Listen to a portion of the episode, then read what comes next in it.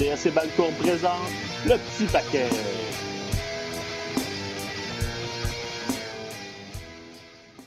Allô les garçons. Allô les garçons. J'espère que vous allez bien. J'espère que vous vous remettez du, de la première neige, du début de l'hiver qui s'en vient, que le moral est bon, même si on est tanné d'être à la maison. Bien. Fait notre possible. Écoutez, on va, on va se lancer dans le vif du sujet tout de suite. Euh, il y a une grosse nouvelle. Euh, la principale chose, je pense qu'on n'a pas le choix d'aborder en premier cette semaine, euh, c'est évidemment l'apparition du roman La lutte de Mathieu Poulain sur la liste préliminaire du prix des libraires du Québec dans la catégorie roman nouvelle récit québécois. Alors, bravo Mathieu, on est content de te voir là, puis on espère que tu vas gagner peut-être. Ben écoute, c'est gentil. Euh, j'avoue que, tu sais, je considère ce, prix-là, c'est comme le, un des main events de, la, de la, saison annuelle euh, de littérature québécoise. Puis je pensais pas que je faisais partie du main event. Là. Je pense que j'étais un middle carder.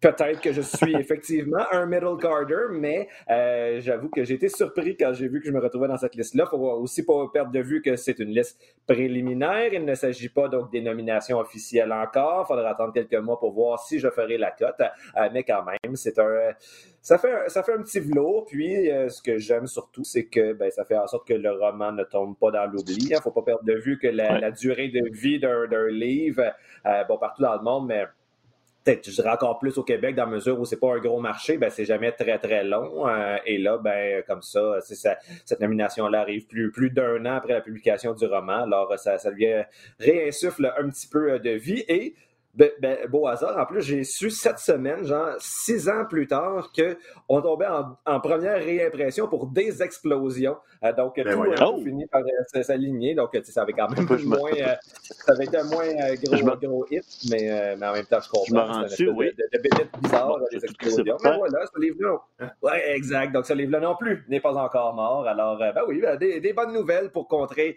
la grisaille automnale.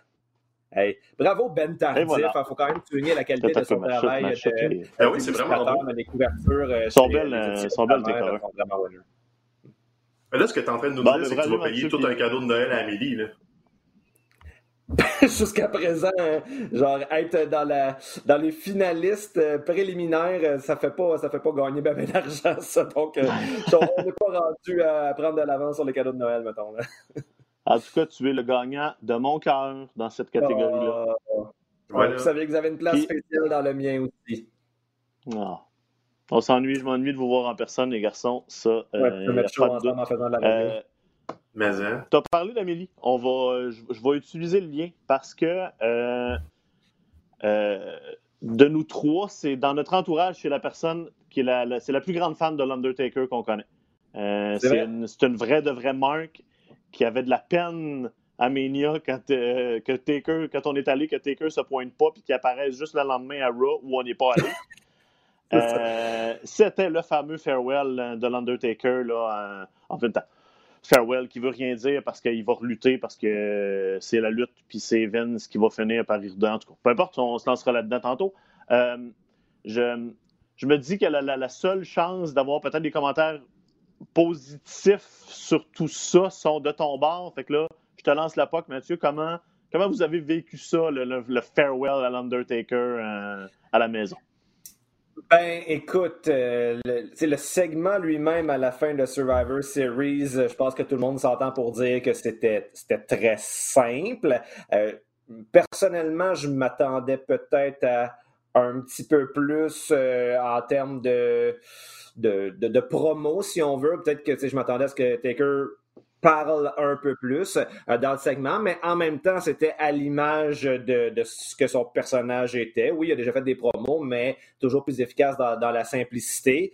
J'ai trouvé que bon, c'était quand même un petit peu long. Si on prend du début à la fin de ce segment-là, pour justement le payoff. Euh, si on prend en considération aussi tout le temps qui a été consacré euh, aux entrées à des invités spéciaux qui, en bout de ligne, étaient là pour on sait pas trop quoi, en fait, parce qu'on comprend que c'est les, euh, les, amis d'Undertaker, euh, donc sur la route, il y a plein de, gens dans ça que moi, j'avais aucune idée c'était qui, là, les, les deux frères, je sais plus trop quoi, en, en, salopette, là, puis genre, même Savio Vega, moi, je connaissais pas ce, ben, ça, Je vais t'interrompre tout de suite, Mathieu. Je t'interromps justement, on va, je vais la donner, on va la donner l'explication à ça. Undertaker a un un crew backstage depuis très longtemps mhm. qui s'appelle le BSK, le Bone Street Crew. Il y a un tatou sur le ventre de ça. Puis c'est une espèce de clique qui s'était formé justement. Là. Il, y a, eu la fameuse clique de, de, de, Trip, Sean, puis les Outsiders qu'on connaît. Puis c'est un autre, un autre crew, un autre gang qui se, qui tenait. Puis justement, c'était euh, les membres fondateurs. il y avait, c'était de, euh, Godfather, apparemment, c'est un de ses meilleurs chums dans la lutte. Euh, il y avait Savio Vega, il y avait un des Godwin. c'est pour ça qu'on a invité ces gens-là. Mm-hmm. Euh, bon, Flair, pour. Euh, ils ont eu des grands affrontements, puis ça reste. Flair est rendu la légende de service, donc c'est, pas pour ça qu'il est là.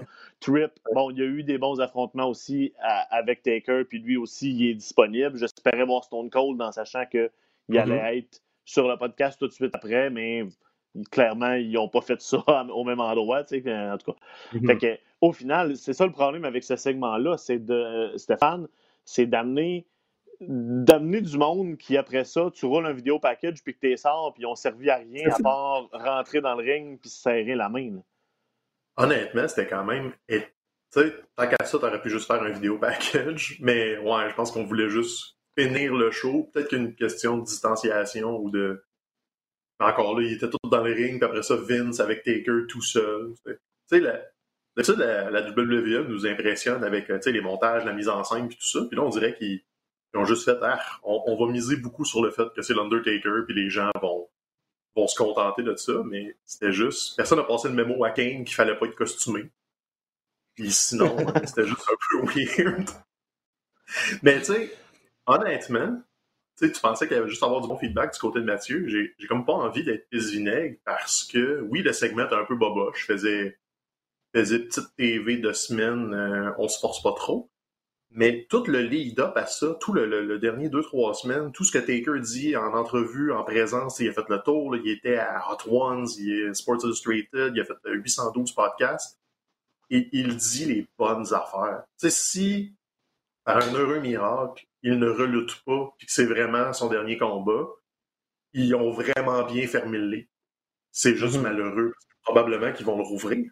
Mais, d'un autre côté, là, il y a peut-être le petit gars de 5-6 ans en moi qui existe encore un peu, quelque part, dans tout le, le, sarcasme. Il, euh, est mort, ça fait longtemps que tu l'as mangé. Mais mettons qu'il reste un peu de vie. Si quelqu'un peut respecter une retraite, c'est Mark Calloway. Le gars est tellement old school et tellement, tu il a appris la lutte des années 80. Le gars, il a gardé le kayfabe pendant quasiment 30 ans. Il n'a jamais fait d'entrevue personnalisée ou presque avant cette année. Donc, le gars était capable de maintenir cette aura-là. Puis même, tu sais, quand tu l'écoutes en entrevue, il sait que le kayfabe est mort, mais il y a une grosse partie de lui qui voudrait qu'il soit encore vivant. Parce que je pense qu'il l'appréciait, ce côté-là de je vais mhm. enlever mon chapeau, mon manteau de cuir, puis je vais aller faire du bicycle à gaz avec mes chums après les shows, puis me faire crisser patience, parce que c'est pas l'Undertaker qui est à l'extérieur du ring, c'est Mark Calloway puis son crew, justement, de gars de bicycle. Tu sais, c'est... Lui, je pense qu'il chérissait énormément cet aspect-là.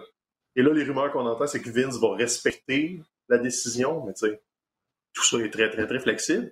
Mais si quelqu'un peut dire non à Vince, je pense que c'est lui même s'il n'a pas été capable de dire non pour la streak, là, je sais pas si on va en parler, mais c'est dans les trucs qui ont ressorti en entrevue, c'est que c'est ça. Des vieilles histoires de 5, 10, 15 ans, on a finalement des vraies infos parce que là, enfin, Calloway décide, ben, je peux en parler. Je peux le dire, moi, que Brock, c'était pas mon choix pour la streak, puis je l'aurais plus donné à Roman. Tu sais, on a attendu tellement longtemps, puis on se dit, OK, ben, si le gars est capable de juste fermer sa boîte puis garder cette partie de kayfabe-là vivante, je pense qu'il est capable de juste prendre sa retraite pour de vrai, puis d'aller apprécier à rien faire chez eux, puis faire des caméos à 1000 pièces pour les gens qui payent pour ouais, ça fait ça. Ça, va ben, faire un épisode complet sur ces caméos. Ouais. Ouais, c'est ça, on va... Je veux qu'on s'en aille vers justement l'entrevue avec, Stone Cold en on peut faire un minuscule arrêt avec les caméos. Moi, je, moi, je suis mort un peu en dedans quand j'ai vu le, quand j'ai vu ils ont tous été postés sur Twitter. Puis là, j'ai juste ouais. sur le premier. Puis là, le, premier, c'était comme Tyler, your, your mom tell me you're quite the ball player. Puis j'ai fait comme, OK, non, non, that's it. Je, je, je, veux pas en voir plus que ça. C'est assez pour moi. Je, je voulais pas. dire, ça, je me sentais mourir en dedans. Là. On ramasse l'argent pour que vous payiez un bonne fête à Frank de l'Undertaker. Oh. C'est ça qu'on fait? non, je veux, je veux pas ça. Je veux, je veux ça, Flair, il est 500$, pièces, lui, il est plus abordable, tu sais. Ouais. OK. Mm -hmm. Mais c'est ça. Fait que là, au final, le, le, le pay-per-view a fini, puis je pense qu'on s'est tous fait pogner de la même manière, c'est-à-dire que euh, tu, tu, laisses la. Tu es encore sur le network, tu vois le début de l'entrevue, tu te dis comment je vais jeter un mini, un mini coup d'œil. Puis là, ben, deux, tu te rends compte deux heures plus tard que, wow, OK, c'était. Finalement, on l'a regardé au, je l'ai au complet, puis c'était mm-hmm. franchement une conversation intéressante. Stone Cold est bon pour ça parce que, étant, ayant non seulement vécu une, une partie avec lui, il était en mesure de, de, de, de faire des calls sur des choses que lui a vécues aussi. Puis c'est une légende dans le business, donc il la comprend puis il la connaît la business. Puis ça a été vraiment une conversation vraiment intéressante. Euh, Mathieu, je sais que toi aussi, tu l'as regardé au complet. Puis c'était. C'est quelque chose qui est à voir, je pense, si vous voulez le moindrement d'inside sur la carrière de, de, de, Taker slash Mark Holloway. Mhm. Ben, la preuve que c'est intéressant, justement, c'est que après Survivor Series, j'étais télévisuellement brûlé. Là, ça fait quand même, euh, c'était comme quasiment 4 heures là, passé devant la télé. Donc, j'avais juste envie d'aller passer à autre chose, d'aller me coucher. Là, même, il était rendu, euh, je sais pas, 11 heures, 11 euh, heures à peu près. Et là, bon, par curiosité, commence cet épisode-là et euh, ça a rendu, euh, rendu une heure passée. On fait comme, ben, tant qu'à on va se rendre jusqu'à la fin. Mais j'avais même pas compris que ça allait durer deux heures. D'après moi, ça allait durer comme une heure et quart, une heure et vingt. Mais en même temps, à chaque fois qu'il euh, repartait un nouveau sujet, c'était toujours intéressant. À chaque fois qu'il prenait un nouveau shot, et Dieu sait qu'ils en ont pris des shots dans, dans cet épisode-là aussi, euh, ils se loussaient un peu plus, puis on voyait qu'il y avait de plus en plus de fun. Puis c'était le fun non seulement de voir Mark Calloway parler euh, de, sa vraie vie, étant donné que c'est le lutteur qui a probablement le plus protégé le kayfabe au cours des dernières décennies, ben, j'ai l'impression que d'avoir son, sa, perspective à lui sur l'arrière du rideau, c'est encore plus intéressant, encore plus éclairant que si c'est Triple H, par exemple, qui nous donne des informations euh, euh, par rapport à ça. Donc, il y avait vraiment quelque chose de, fascinant. Puis là, quand tu vois qu'il commence à être un, peu chaud d'ail, euh, c'est d'autant plus divertissant. Et d'ailleurs, ils ont même visiblement continué d'enregistrer après la fin de l'épisode en tant que tel parce que, bon, un moment donné dans l'épisode, T'as comme un Stone Cold qui sort euh, la bouteille de vin Undertaker pour dire bon tu vois euh, c'est genre t'es rendu t'es rendu à vendre ça puis il trouve ça drôle un petit peu puis là il promet en plus tard dans l'épisode euh, on, va faire une dégustation de vin on en parlera mais finalement bon ça n'a pas eu lieu dans l'émission telle qu'elle a été présentée. Cela dit sur internet on peut avoir accès à la petite séance dégustation de vin là tes voix qui qui sentent la, qui regardent la robe qui qui sentent leur vin qui, qui qui donnent l'impression qu'ils sont des connaisseurs, mais tu vois là, juste dans leurs petits yeux puis leur espèce de petit sourire qu'ils ont de la misère à s'exprimer. Puis, je sais pas, ça. sais, on l'aime déjà Undertaker, puis ça me donnait juste envie. sais, ça me donnait l'impression que j'étais son ami. Genre, s'il y avait un lutteur qui donne, qui t'a jamais donné l'impression que t'étais son ami dans la vie, c'était Undertaker, puis peut-être Brock Lesnar aussi, là, mais Undertaker surtout. mais là, tu sais, puis Stéphane, c'est pas ben, mais de le voir s'ouvrir comme ça, parce que j'ai vraiment trouvé ça euh, fascinant. Les histoires qu'il racontait, il n'étaient pas toutes intéressantes, mais il y avait suffisamment d'éléments intéressants pour que, je considère cet épisode-là là, du pod, de Broken, Broken Skull podcast comme étant un incontournable. Je ne les ai pas toutes vues. Là. Tu sais, des fois, je suis comme, bon, OK, de, je ne vais pas comme écouter Big Show pendant deux heures parler de sa carrière, mais celui-là, par contre, je trouve qu'il faut vraiment la peine. Ouais, le, ben, le, premier épisode qu'ils avaient fait les deux ensemble, euh, il avait fini en disant comme bon, c'est plate, on pourrait on pourrait faire ça pendant comme euh, cinq heures encore. Puis là, tu vois, on le refait un part 2, puis on mhm. sort de là encore avec, euh, avec le, même, euh, le, même feeling. c'est vraiment, je pense, quelque chose qu'il faut, qui, qui, vaut vraiment la peine d'être écouté, là, tout le monde, si jamais vous ne l'avez pas fait déjà. donc, techniquement, l'Undertaker prend sa retraite avec 74,5 de, de victoires en 2388 matchs pas loin de 2400 ah matchs de lutte.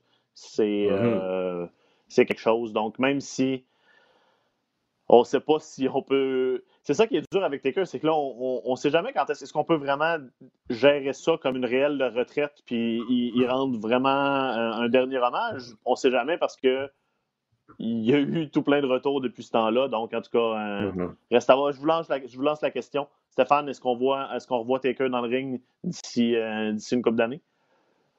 J'aurais tendance à dire que non. Je veux dire non. Je pense qu'on le voit au Wall of Fame. si c'est pas cette année, c'est l'année prochaine parce qu'ils vont vouloir espacer tout ça. Je pense que lui-même va juste devenir euh, une figure euh, apparition euh, spéciale seulement. Et même là, je pense qu'ils vont le, préserver loin. Il y a quoi, il y a 55 ans, Calloway? Je pense qu'il a donné. Et il dit lui-même que son corps ne suit plus, que c'est tough. Puis je pense pas qu'il ait besoin d'argent. Je pense pas qu'il ait, je veux y croire. Je veux y croire qu'il va juste respecter ça, prendre ça relax, puis revenir une fois de temps en temps, dire bonjour. Comme Sean a fait aussi longtemps avant que l'argent de l'Arabie vienne scraper tout ça. Je pense que le Taker va le faire pour de vrai. Mm-hmm. l'argent de l'Arabie, l'Arabie, ça compte pas, Mathieu, es-tu d'accord? Est-ce que tu penses qu'on le revoit?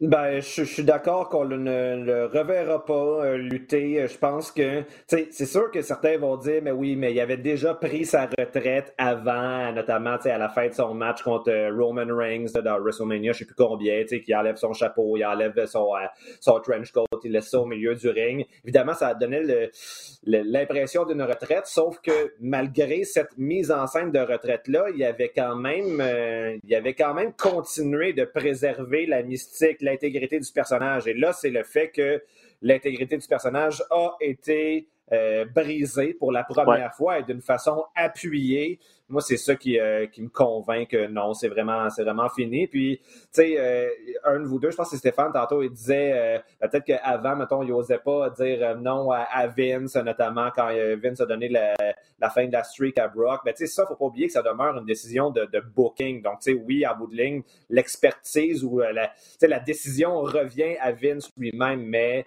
de là à savoir, de là à obliger quelqu'un qui n'est plus sur le payroll à euh, se, battre à nouveau, c'est plus juste une décision de booking, ça, ça dépasse ça. Donc, euh, non, moi je pense vraiment qu'on ne reverra plus euh, Taker dans le ring et c'est une bonne chose aussi. Oui, puis intéressant de, de, de, voir aussi, premièrement, de voir l'émotion que Vince a, eu dans le ring, même si bâtard qu'il a l'air d'un mopette qui a fondu au soleil. Mais euh, l'émotion de Vince, puis intéressant, ça, une partie intéressante dans le podcast quand euh, l'année de l'affrontement de Taker puis Flair, où Vince est, venu le voir pour lui dire bon ben là j'ai deux adversaires pour toi, j'ai RVD ou Flair, puis tu sais, c'est intéressant de, d'apprendre ça, de voir que, quand même la latitude qui était donnée à, un gars comme Mark Holloway, puis euh, on euh, le, remercie, le félicite pour toute sa belle carrière qui nous a tous marqués. Je vais vous amener vers Survivor Series, l'événement en tant que. Ah oui, oui, oui, chacun votre tour. Chacun votre tour. Mathieu, vas-y. Deux apartés. OK, ben, euh, juste à faire par rapport à ça aussi par rapport à, ça aussi, qu'est-ce que j'ai trouvé euh, intéressant slash surprenant, c'est quand il disait que, bon, il voulait que son, dernier match soit avec AJ Styles parce que, selon lui, c'était le seul lutteur qui restait dans le roster euh, actuel qui, en quelque sorte, méritait de, se battre contre lui. Je trouvais ça intéressant, mais j'ai eu un petit pincement au cœur pour Daniel Bryan, qui, je pense, aurait pu aussi euh, offrir un, bon match avec Undertaker. donc, c'est simplement ce que j'avais à dire par rapport à ça. Je pense qu'on aurait pu avoir un, bon match avec Brian. Je suis d'accord, Stéphane, c'est à ton tour. Ça aurait été excellent, effectivement. Moi, je voulais juste qu'on close tout ça en complément d'information. Prenez le temps, on parle du, podcast, on a parlé de la fin, de, Farewell Taker. Prenez la petite heure aussi pour regarder le documentaire sur Paul Bearer. On a juste un hologramme, mm. évidemment, parce qu'il euh, est malheureusement décédé il y a plusieurs années. Mais la petite heure documentaire qu'ils ont fait sur lui, honnêtement, il y a même J'en ai appris beaucoup parce que je le connaissais pas tant que ça finalement, euh, le, personnage derrière tout ça, l'homme derrière Paul Bearer. C'est très linéaire, on s'entend, il n'y a pas de révélation choc. Mais tu sais, une belle histoire de lutte d'un gars qui était juste un passionné, là, mais corps et âme, il n'était pas prédestiné à ça, il n'avait pas le physique, il n'avait pas le pas l'athlétisme, il n'avait rien pour être impliqué dans le monde de la lutte à part qu'il voulait être là, puis qu'il s'est juste accroché. Là, tu vois l'ampleur de l'amitié avec Taker, mais tu vois aussi euh, le réseau qu'il y a eu autour de lui dans les années 80 puis pourquoi il est important. Donc, euh, prenez la petite heure que ça prend. Ils ont fait une super job. c'est important de souligner que sans Paul Bearer, probablement que le personnage de Taker aurait tombé à plat dans les années 90 parce que, écoute, tu peux pas faire huit ans de, d'homme d'outre-tombe sans dire un mot à juste grogner puis d'investir les gens. Ça prenait mm. quelqu'un à côté pour véhiculer tes messages, pour faire un peu de comédie, pour changer le ton, changer le rythme. Puis c'est aussi grâce à Paul Bearer que ben, quand justement ça tombait à plat, on fait un heel turn, on le relance. Donc, énormément de la carrière de, Taker qui est redevable à, à la présence de Paul Bearer. Puis le documentaire le souligne vraiment bien. Et aussi pourquoi Taker avait brisé le kayfabe un tout petit peu au Hall of Fame parce qu'il ne pouvait pas ne pas rendre hommage à son ami. C'est la seule fois qu'il l'a fait, c'était l'exception à la règle, mais c'était important. Donc, c'est une belle présence. Puis si vous avez oublié cette histoire-là de Paul Bearer, vraiment une belle heure de télé. Euh, All right. Ben, euh, merci Stéphane, effectivement, de l'avoir mentionné. C'est absolument à écouter. Euh, depuis quelques années, Survivor Series en tant que tel était euh, une affaire de brand. Là, un combat des brands entre Raw, SmackDown, NXT, où on compétitionnait pour la, supériorité du brand, mais que ça voulait rien dire au final.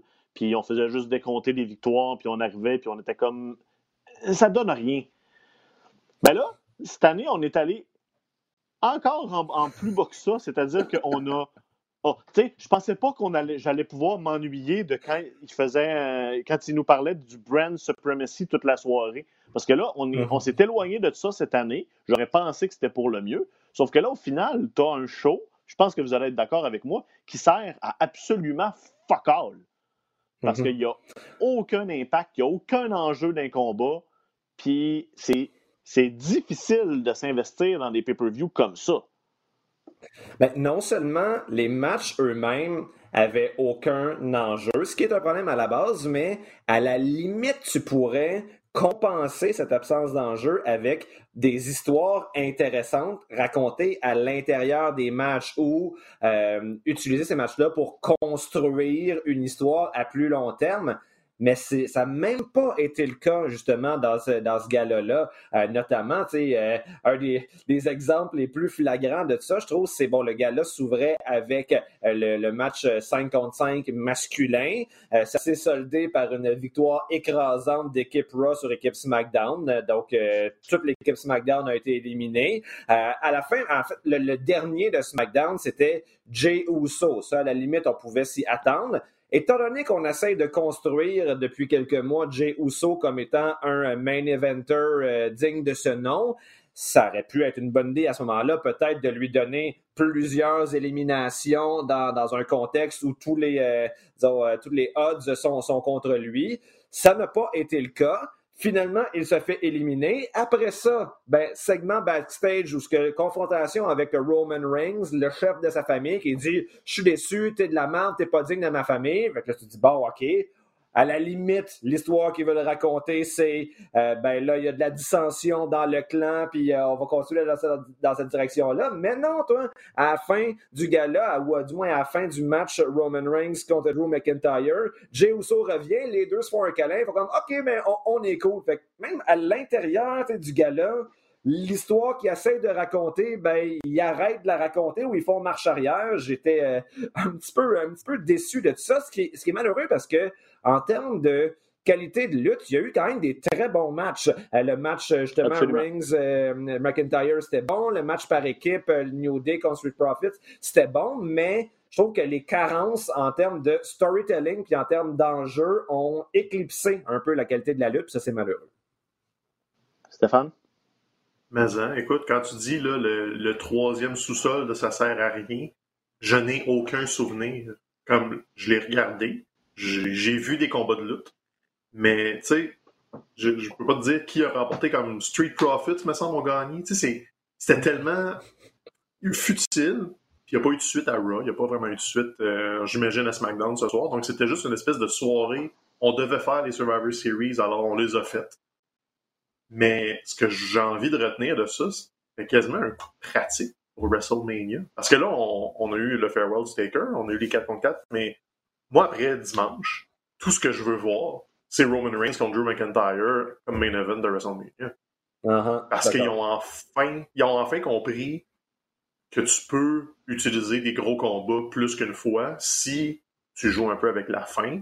Là, ils vont être reséparés pendant X nombre de mois parce qu'ils sont pas sur la même marque. Ça fait pas mal à aucun des deux champions. On s'entend que Joe McIntyre, à part le, changement de titre d'une semaine et quart avec Randy Orton, son, euh, son aura est pas touché. Donc, on a juste eu l'espèce d'avant-goût, comme ils ont fait souvent au Japon. Des fois, ils vont juste te donner le match une fois, mais dans un, dans un tournoi, dans un truc avec des restrictions. Et là, la promesse de OK, ben quand on va vous l'ordonner, on enlève les balises. Donc là, s'ils nous le redonnent, mais là, tu te dis, ah, il n'y aura peut-être pas d'intervention, ils vont peut-être les mettre dans une cage, ils vont peut-être juste s'arranger pour que la paye soit bonne ou s'arranger pour que, faire un rappel, ça pourrait être là que les Usos décident de casser la famille, puis de, tu t'installes les choses. S'ils sont assez brillants pour faire du, du, booking à long terme, là, ils ont vraiment une belle mine d'or. Parce que Drew McIntyre a jamais aussi bien paru. Roman Reigns est sur la meilleure séquence de sa carrière. honnêtement, si les Survivor Series ont eu une utilité, à mon avis, c'est de solidifier tes deux champions. Tout le reste, je jetais ça dans je comme si ça n'avait jamais existé. Mais tu t'as deux gros champions forts. Je suis d'accord avec toi. Je pense que c'est clairement ça le, highlight de la soirée, de l'affrontement entre Drew et Roman. Ça a, été, ça a été bien bouqué. Je pense qu'on s'en est sorti. C'était toujours ça la question dans des champions contre champions. Euh, tu peux faire perdre New Day dans le match par équipe, c'est pas la fin du monde. Mais quand tu arrives avec tes deux champions majeurs, il faut que tu trouves une manière, tu sais, puis Reigns l'a joué dans le combat en l'appelant champion number 2 tout le long du combat, tu sais, puis ça, puis l'affrontement par équipe, je pense, c'est clairement euh, les highlights de la soirée. je veux qu'on parle un peu du match de femmes. le Survivor, le, 5 contre 5. Un match que moi, je pense, le match en tant que tel était meilleur que celui des gars.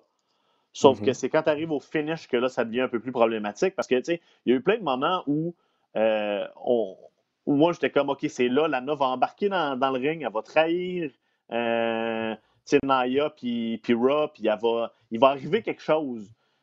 C'est plate quand l'histoire qu'on raconte, c'est qu'elle fait rien, puis je veux dire, il me semble que ça aurait, été, ça aurait pu être tellement mieux bouqué que ce qu'ils ont fait.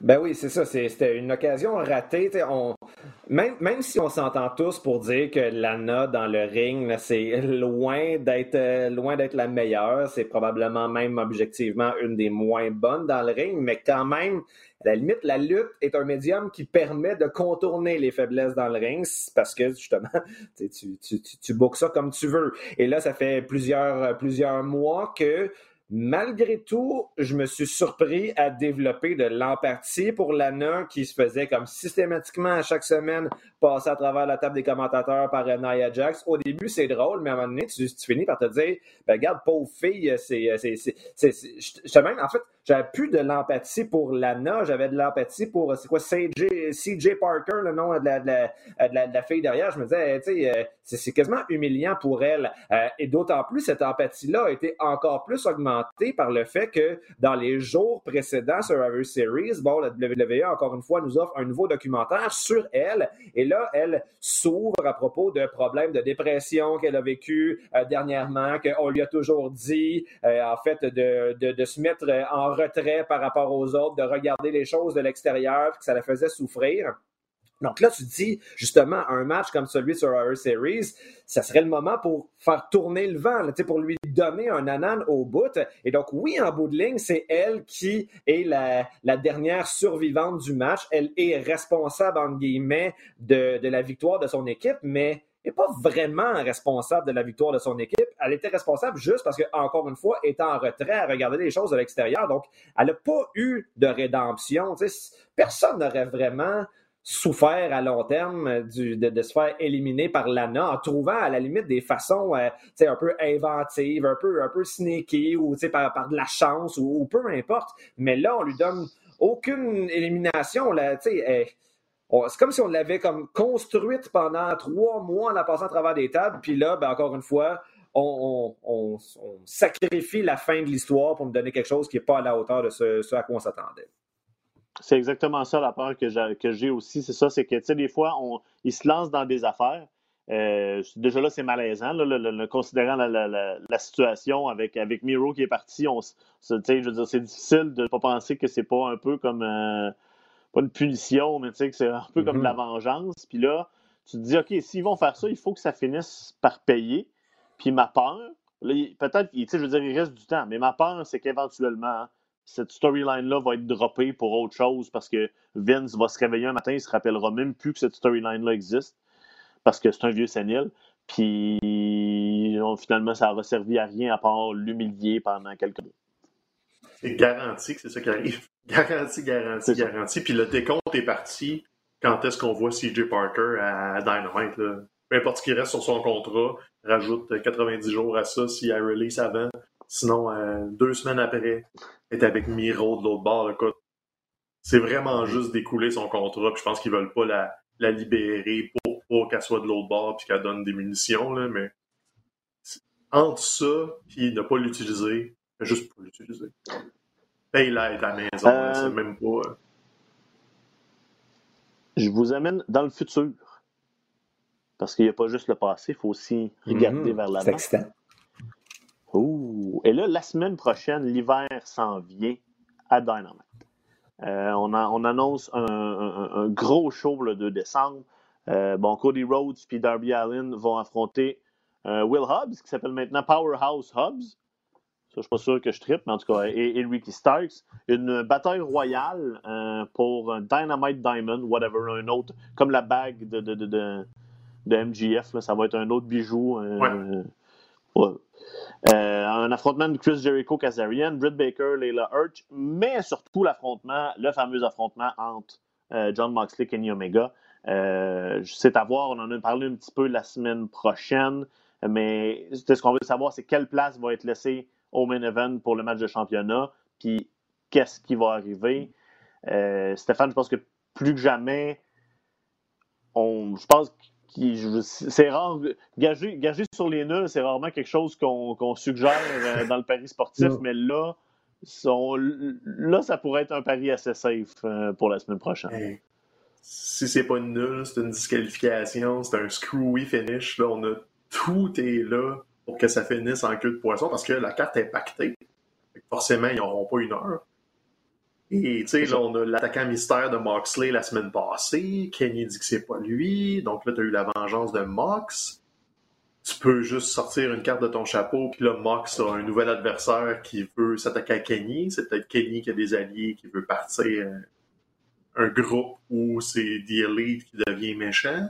Le Kenny a confirmé cette semaine en entrevue que le Cleaner is back. C'est plus le Kenny Omega de l'année passée, c'est le Kenny Omega avec les accolades, et là, tout est une boucle, mais c'est John Moxley qui recevait tous ces éloges-là, mais là, c'est le retour du cleaner, c'est le retour de Kenny Omega, le Best Bout Machine. Donc, ils nous l'ont super bien installé. C'est le gros combat de l'automne à, All Elite. Il est à Dynamite. Et, écoute, je l'ai dit il y a deux semaines, je pense qu'on s'enligne vers un soit une nulle, soit pas de finish pour le refaire une autre fois. Mais de l'autre côté, s'ils décident que c'est maintenant qu'on change le championnat, je serais pas tant plus fâché parce que tu commencerais 2021 avec Kenny Omega en tant que méchant. Faut aussi prévoir, si on veut jouer euh, le, pronostic un peu, l'expertise 101, John Moxley va sûrement prendre une pause plus tôt que tard parce que sa femme est enceinte. Si vous le saviez pas, René Paquette a annoncé sur ses médias sociaux que la, famille allait s'agrandir et c'est pas pour bientôt, je pense qu'il y a encore plusieurs mois. Mais peut-être que. C'est lui qui l'a annoncé en premier dans une promo. Oui. Lui l'a annoncé à Dynamite. Et euh, René l'a confirmé tout de suite après. Et probablement qu'elle doit être à son premier trimestre ou début de deuxième trimestre. Fait qu'il reste encore plusieurs mois. Donc la carte de Moxley s'en va et pas pour tout de suite. Mais ça se peut que All Elite fasse juste ah, on pourrait faire notre transition là, comme ça quand on va avoir besoin de laisser du temps à John pour aller euh, s'occuper de sa petite famille, il sera pas tant impliqué dans la plus grosse histoire parce que là, ils ont énormément appuyé le fait que depuis 300 euh, quelques jours, depuis euh, que John est champion du monde à All Elite, il n'a jamais perdu. Personne n'a mm-hmm. battu John Moxley à All Elite Wrestling. Tu t'appuies pas sur ce côté-là si tu n'as pas l'intention de l'utiliser. Donc, soit c'est Kenny qui va le battre d'une façon un peu maniganceuse pour euh, établir un, combat retour, soit c'est Mox qui gagne encore puis qui solidifie au sommet, mais qu'après ça, ça, ça embraye la prochaine vitesse du cleaner qui va avoir besoin d'aide pour le tasser. Donc, tu t'es installé des scénarios il n'y a pas. Euh, a pas un monde où j'écoute pas Dynamite en direct la semaine prochaine, au moins la deuxième heure. Le reste de la carte est super le, fun aussi, c'est clair que je veux le regarder, mais je veux pas manquer Mox Omega parce que sur mon Twitter, 30 secondes après, ça va exploser, peu importe ce qui arrive. Ouais. Comme Moxley Gang, c'est un buzz. Omega Gang, c'est un changement de title. Quelqu'un intervient, c'est probablement une surprise ou un nouveau venu. Il n'y a aucun scénario qui fait pas qu'après, mon téléphone est une zone sinistrée que je peux pas regarder si j'ai pas regardé. Donc, soyez devant Dynamite mercredi, c'est le seul conseil que je vous donne. C'est probablement l'émission télé de lutte de l'automne, même sans ce combat-là, parce que Jericho Kazarian, ça va être le fun. Ils, ils, vont nous construire un deux heures de lutte à surveiller pour vraiment donner un bon coup de barre à NXT, qui eux veulent se préparer à War Games euh, la fin de semaine d'après. Donc, c'est leur go home show avant War Games je pense que le but de Dynamite, c'est de dire Ah ouais, mais il n'y a personne qui va le regarder, votre NXT. Ils vont tous être dans notre bar parce qu'on présente le gros combat de l'automne gratis. La seule chose que je comprends pas, c'est tu... Vas-y, Mathieu. La seule chose que je comprends pas, tu dis si Moxley gagne, il y a un buzz. Ce serait quoi le buzz si Moxley gagne clean? Admettons là, que c'est ça la fin. Ben, c'est surtout à cause du build-up. C'est que Omega aussi perd à peu près jamais en solo. La, seule je pense qu'une des seules fois qu'il a perdu, c'est contre Moxley l'année passée à Full Gear. Donc, tu sais, il y, a cette espèce de, big fight feels, entre gros guillemets, que cette collision-là a des conséquences, peu importe ce qui arrive. Puis si Mox gagne, comme tu, dis, comme tu le proposes, c'est probablement après que Omega va réagir. Donc, la réaction d'Omega va faire un buzz, que ça soit un, un vrai de vrai heel turn, que ce soit un handshake de respect qui dise quelque chose, mais si Omega perd, de la façon qu'il l'installe, avec le cleaner, avec tout ça, il va avoir une suite. Ça sera pas juste je perds, je prends mon petit pack sac et je me retourne chez nous. Ça va installer d'autres choses après. Donc c'est ça le, buzz que je m'attends, peu importe le résultat. Euh, tu l'as dit quatre jours après euh, Dynamite, euh, l'hiver s'en vient, c'est NXT War Games 2020 deux combats dans les cages, un féminin, un masculin. Celui des gars, Undisputed Era, qui est rendu là en tant que faction, ils sont dans toutes les Wargames, ils n'ont pas le choix. Il y a une nouvelle équipe qui est menée par Pat McAfee, que quand, on l'a vu apparaître la première fois, on était comme, bon, qu'est-ce que tu fais là? il a eu son premier match, ça a été une performance honnête, mais là, depuis qu'il est là, puis qu'il est à la tête de ce groupe-là, ça fonctionne à fond, puis il est présentement un des meilleurs mics à mhm. NXT. Fait que là, il est avec Pete Dunne, Danny Burch, O'Neill Orkin pour affronter The Puis c'est difficile d'imaginer un scénario où ça, ça vole pas le show. En fait, la question, c'est euh, est-ce que est-ce que McAfee va se battre réellement dans ce match-là? Parce que euh, il y avait, euh, de, ce que j'ai vu, j'ai juste vu des, euh, des, highlights sur, Internet. Je pas eu l'occasion de regarder l'épisode de NXT cette semaine, mais il y a eu un match par échelle entre Pete Dunne et Kyle O'Reilly pour gagner un avantage quelconque. je pense, c'est la, la, première l'équipe qui gagnait ce match-là ben, avait l'avantage d'un homme là, dans, dans War Games. Euh, et le finish de ce match-là, ça a été en fait, alors que Kyle O'Reilly était sur le point de décrocher l'échelle, ben, un lutteur mystérieux avec un, euh, avec un hoodie, on n'a pas vu sa face, est arrivé pour faire retomber l'échelle et permettre euh, donc à Pete Dunne de, de, gagner en bout de ligne. Alors peut-être que ce serait justement ce lutteur mystérieux-là qui pourrait, qui pourrait se battre à la place de Pat McAfee, justement pour compenser son manque d'expérience dans le, ring, parce que oui, il est capable de se battre, mais je pense qu'il est surtout efficace comme, manager en quelque sorte. Euh, et là, on est dans l'hypothèse, mais euh, la, personne qui est intervenue dans ce, dans ce match par échelle-là n'avait pas le physique le plus euh, imposant, ce qui m'a fait passer à, voyons, non, non, j'ai oublié son nom. C'est celui qui a fait son match merveilleux contre Pete Dunne le, Britannique, le Mustache Mountain, là. Ah.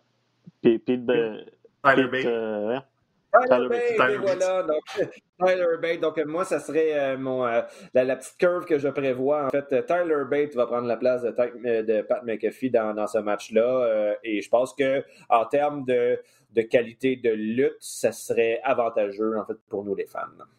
Ou en tout cas, elle va peut-être juste, sans prendre sa place, va peut-être juste venir intervenir puis les aider à gagner. Euh, Stéphane, du côté des femmes, tu as l'équipe de Shadi Blackheart avec trois membres qu'on ne connaît pas qui affrontent l'équipe de Candice, qui est en équipe avec Dakota, Raquel Gonzalez et une méchante Tony Storm. Ben Est-ce que ton cœur est brisé? Es-tu capable de dealer avec ça? Ben non, le écoute, elle est enfin à NXT, il était temps qu'elle soit dans, dans l'organigramme, puis euh, elle s'est comme fait un peu voler euh, son spot par Ember Moon. Les deux sont revenus en même temps. Donc, euh, parions qu'Ember Moon va être dans le combat avec Shotzi Blackheart d'une façon quelconque. Je sais pas comment ils vont euh, orchestrer ça, mais elle a besoin de trois partenaires face. Il n'y en a pas 28 à NXT, là, donc ils vont juste les, prendre. Donc, non, honnêtement, tu sais, le, Wargame, là, on est rendu à deux parce que ça en prend un féminin, ça en prend un masculin. Celui de l'année dernière, ils ont fait deux combats bien différents. On se souvient qu'ils avaient ouvert la carte avec euh, les femmes, ils ont fermé la carte avec les hommes. Je pense que ça va être la même dynamique cette année. Et Storyline est bon. Et en plus, il implique pas la, championne. Donc, pas, pas, juste la championne, je veux dire. Tu sais, on, a réussi à construire tout ça et à quand même nous donner des combats d'exception euh, lors des, deux, trois derniers NXT Là, j'ai euh, un blanc, si c'est la semaine passée ou l'autre d'avant. Mais un des meilleurs combats féminins de l'année à NXT a été donné. On pensait que c'était peut-être euh, le send-off de, l'ancienne championne, mais finalement, elle a confirmé que non, NXT, c'est ma place, c'est mon spot. Donc, même si elle a donné tout un combat super violent, euh, on présume qu'elle va être présente à War Games encore, peut-être dans le gros combat. Donc, honnêtement, ils font un super travail et écoute, je t'investis dans l'histoire. Il y a des méchantes qui font des affaires de méchantes. Ça peut paraître super anodin, mais ils le font pas assez.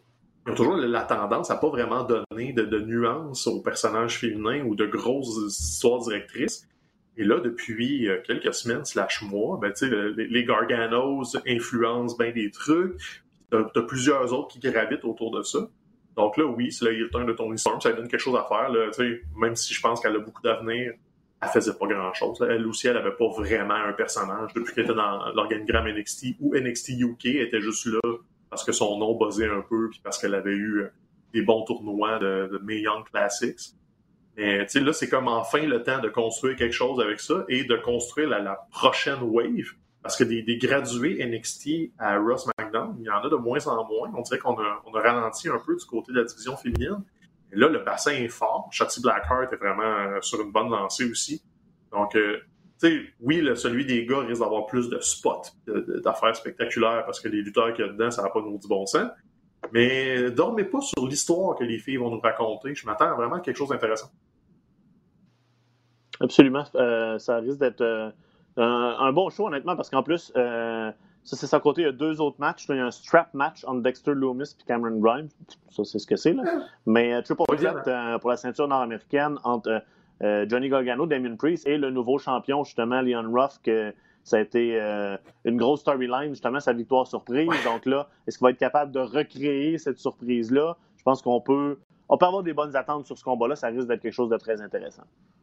Finn Balor va peut-être faire de quoi aussi. On ne sait pas ce qu'il fait à ce Exactement. On ne sait pas s'il est prêt. Et euh, j'ai lu ça, je sais plus où. Et là, euh, Kushida est sur une streak de fou. Euh, à la NXT, il bat tout le monde. Il a fait taper Timothy Thatcher la semaine de passée, ce qui arrive jamais, puis ils ont vraiment souligné ça au gros crayon. Timothy Thatcher a abandonné contre Kushida. Soyez pas surpris, c'est dans les livres. Le Kushida Finn Balor, dans un avenir rapproché pour le, titre NXT, on, on l'avait comme un peu oublié. Kushida était vraiment très très bon parce qu'il l'a pas super bien utilisé. Mais ceux qui suivent la New Japan savent que Kushida peut te voler un show à lui tout seul. Et là, on dirait qu'ils ont enfin décidé d'investir dans ce capital-là. Ça fait deux ans qu'ils l'ont, Kushida, puis ils n'ont rien fait avec. Là, ils donnent des victoires, euh, beaucoup de momentum. Honnêtement, je pense pas que Finn Balor se bat à War Games, mais ils vont peut-être commencer à installer ça. Qui va être le prochain aspirant à Finn Balor? Puis Kushida, je mettrai un vieux 2 là-dessus qui va le croiser. Je te lance vite vite, Stéphane. Euh, il se passe quoi du côté du Japon ces temps-ci? Je sais que c'est une période un peu plus tranquille avant, avant qu'on se rende à Wrestle Kingdom, là, puis on est juste, dans le fond, en direction vers, euh, vers le gros événement de janvier. Ben, c'est ça. il y a eu l'espèce de, de, de, controverse où euh, voyons, Ibushi a perdu sa valise contre Jay White pour affronter Tetsuya Naito à Wrestle Kingdom, mais là, Naito donne quand même le match à dans le premier soir. Et là, le deuxième soir, euh, Jay White va affronter le gagnant pour les deux ceintures. Donc, on fait un peu la même formule qu'à l'année passée avec deux gros combats principaux, dont le deuxième va être décidé selon le gagnant du premier. Et on surfe vraiment beaucoup là-dessus. Le, Bullet Club est plus impliqué que jamais. Le Jay White est probablement le meilleur heel au monde présentement, même si on aime beaucoup Roman Reigns, ce qu'il fait à SmackDown. Le, travail de Jay White avec le Bullet Club depuis six mois, c'est vraiment, vraiment, vraiment solide. Je pense qu'on prépare l'après Naito. C'est malheureux parce que Naito est devenu l'espèce de champion pandémique. C'est comme un règne qui n'aura pas beaucoup d'incidence à cause de, la période de temps, à cause du nombre de défenses assez restreint, et aussi à cause du booking un peu bizarre. Honnêtement, le, fait de redonner quand même le match à Ibushi, je trouve vraiment pas super bien avisé. Ça va être un combat de fou. On va avoir Ibushi Naito comme euh, main event de Wrestle Kingdom 1 et probablement Ibushi Jay White euh, en finale du Wrestle Kingdom 2. Ce que j'aime pas, c'est que si c'est ta façon de couronner Ibushi, il paraît un peu faible parce qu'il perd la valise. Si c'est ta façon de couronner Jay White, ça va faire un peu étrange parce qu'il va y avoir beaucoup de manigances autour. Si tout ça, c'est juste pour solidifier Naito, ça risque d'être une redite. Parce qu'on l'a fait l'année passée, c'est Naito qui est sorti grand gagnant. Donc, je sais pas si ça va C'est peut-être ça le problème, Stéphane. C'est peut-être le problème là, de ce Wrestle Kingdom-là en deux soirs. Parce que là, tu te ramasses dans une situation où tu veux avoir un gros match pour chaque soirée. Puis là, pour te rendre là, tu décides de faire perdre la valise à ton aspirant pour créer, entre guillemets, deux aspirants. Mais comme tu dis, tu lui as fait perdre la valise, il ne devrait pas avoir ce match de championnat-là quand même. Fait que, je comprends pourquoi on utilise ça pour se rendre, mais c'est un petit peu maladroit, entre guillemets, puis c'est là que c'est peut-être c'est là qu'on voit les problèmes que ça crée de faire un pay-per-view sur deux soirs. C'est le problème aussi, c'est d'avoir la même personne qui porte les deux ceintures principales. C'est que ça t'empêche de faire, par exemple, un Wrestle Kingdom 1 avec, je sais pas, ou mettons Will Ospreay est champion continental, puis là, il affronte Okada pour cette ceinture-là. Mais ben, c'est ça ton main event de ton premier Wrestle Kingdom. T'as pas besoin de double bookie Naito. Tu peux lui donner un match par équipe dans la carte du premier soir pour builder le lendemain. C'est genre, euh, Naito puis Sanada contre deux gars du Bullet Club. Donc, tu pourrais garder cette formule-là de, juste teaser ton deuxième soir sans donner un combat. Mais là, t'es comme pogné avec un double chain, puis c'est tes deux grosses ceintures. Fait faut forcément qu'ils se battent deux fois. Ils vont être obligés de les splitter éventuellement. Je sais pas comment ils vont le faire. Peut-être que c'est à Wrestle Kingdom qu'ils vont trouver une façon de nous les splitter. Ça pourrait faire du bien à tout ça parce que là, ça va être. C'est sûr que j'ai hâte. Ça va être de la lutte de débile. Mais pour l'instant, on a un mois vraiment mort. Le New Japan, il va rien se passer à Wrestle Kingdom. Ça va être des 3 contre 3, des 4 contre 4. On, build ça vraiment, vraiment tranquillement avec euh, on finit le Tag League, on finit le, Junior Tournament pour établir les combats de championnat à Wrestle Kingdom. C'est de la bonne lutte, si vous voulez la regarder, mais c'est il n'y aura pas de surprise majeure. Mathieu, on sait, tu es notre homme de culture. Là, il te reste deux minutes pour fermer l'émission avec euh, le, moment culturel. Euh, vas-y, on t'écoute. Ben, parlant de culture, je voudrais souligner la, belle, le beau succès de culture derrière Stéphane, hein, la plante euh, dans son décor qui a remplacé son panneau électrique. C'est déjà quelque chose de, très, de très judicieux comme Ça va c'est ça. J'imagine que, que l'air chez vous est meilleur maintenant. Mais, mais mm-hmm. sinon, euh, cette semaine, ça a été euh, du côté de Michelangelo Antonioni, le film Blow Up, que je n'avais jamais vu. Plusieurs des films qu'on écoute euh, c'est ainsi, étant donné bon, que j'ai fait des, des études en cinéma au bac, euh, ben, au début du bac, puis euh, au, au cégep, j'ai vu quand même pas mal de classiques, mais je n'avais pas vu ce Blow Up de Antonioni et qui n'était pas en bout de ligne le film exactement auquel je m'attendais. Je m'attendais que ce soit davantage euh, un, film d'enquête. Bon, la prémisse, c'est euh, l'histoire d'un photographe qui, euh, bon, au détour d'une journée, en fait, va prendre plein de photos dans un parc. Quand il développe les photos dans son studio, et il réalise a probablement, sans le savoir, capté un meurtre dans, dans ses photos. Il fait plein d'agrandissements. Puis l'enquête, en quelque sorte, se fait à travers les agrandissements de ces différentes photos. Puis ça permet au réalisateur de raconter l'histoire d'une façon assez inventive, en utilisant beaucoup l'image, moins le son. Euh, et euh, en bout de ligne, bon, c'est un film qui euh, peut-être m'a un peu, un peu, un peu déstabilisé. J'ai senti que j'avais plus besoin peut-être de lire à propos de, de ce film-là pour me faire une idée, mais quand même pour je trouve que qu'est-ce qui était bien réussi, c'était bon, la représentation de, des années 1960 à 166, euh, genre, euh, donc, il y avait comme des, Ça me faisait penser au film 99 francs, là, avec Jean Jardin, mais si ça s'était passé dans les années 1960, donc des espèces de, de, de, de party qui donnent vraiment l'impression d'une scène, scène comme une scene en anglais, comme un, une société, une sous-culture euh, autour euh, voilà, de la photographie, euh, des, des, arts à Londres, etc. Et j'ai vraiment l'impression que c'est un film qui va grandir en moi au cours des prochaines semaines. Et ça m'a donné envie de regarder l'espèce de remake que Brian De Palma a fait quelques années plus tard, qui s'appelle Blowout cette fois-ci. Et ça, je trouve que, la prémisse est intelligente. C'est, il fait pas juste un remake pour le plaisir de faire un remake, mais étant donné que là, dans l'original, dans Blow Up, euh, c'est un photographe qui fait une enquête à travers l'analyse de ces images. Ben, dans Blowout de Brian De Palma, je pense que c'est avec John Travolta, c'est un preneur de son qui réalise en réécoutant donc une bande son qu'il a enregistrée qu'il y a eu un meurtre qui a été capté dans, euh, dans ce son-là. Et euh, donc, je trouve que en changeant un peu le médium qui est au cœur de, de, l'histoire, ben, c'est une, une, en fait, c'est un, remake qui trouve une justification autre que simplement commerciale. Donc euh, voilà, alors je conseille Blow Up de Michelangelo Antonioni. Donc à tous les cinéphiles à la maison, euh, c'est un classique côté 1, euh, ça vaut la peine. T'es tellement beau, puis c'est intelligent, puis en plus, puis en plus t'écris bien, puis là on, dit toujours. Vous pouvez acheter La lutte de Mathieu Poulain qui est toujours disponible et en plus des explosions qui est disponible maintenant en, réimpression. Les gars, euh, merci beaucoup. Euh, c'est toujours un plaisir de vous parler. J'ai hâte de vous voir et de vous faire des câlins. Puis euh, tout le monde, soyez devant vos télé mercredi soir pour Dynamite. Je pense qu'il faut pas, oh faut pas manquer ça. Puis on va être, on, devrait être, on devrait être là la semaine suivante pour en parler. Merci tout le monde. Merci à Olivier à la console. Puis à la semaine prochaine. Bye bye. Bye les garçons.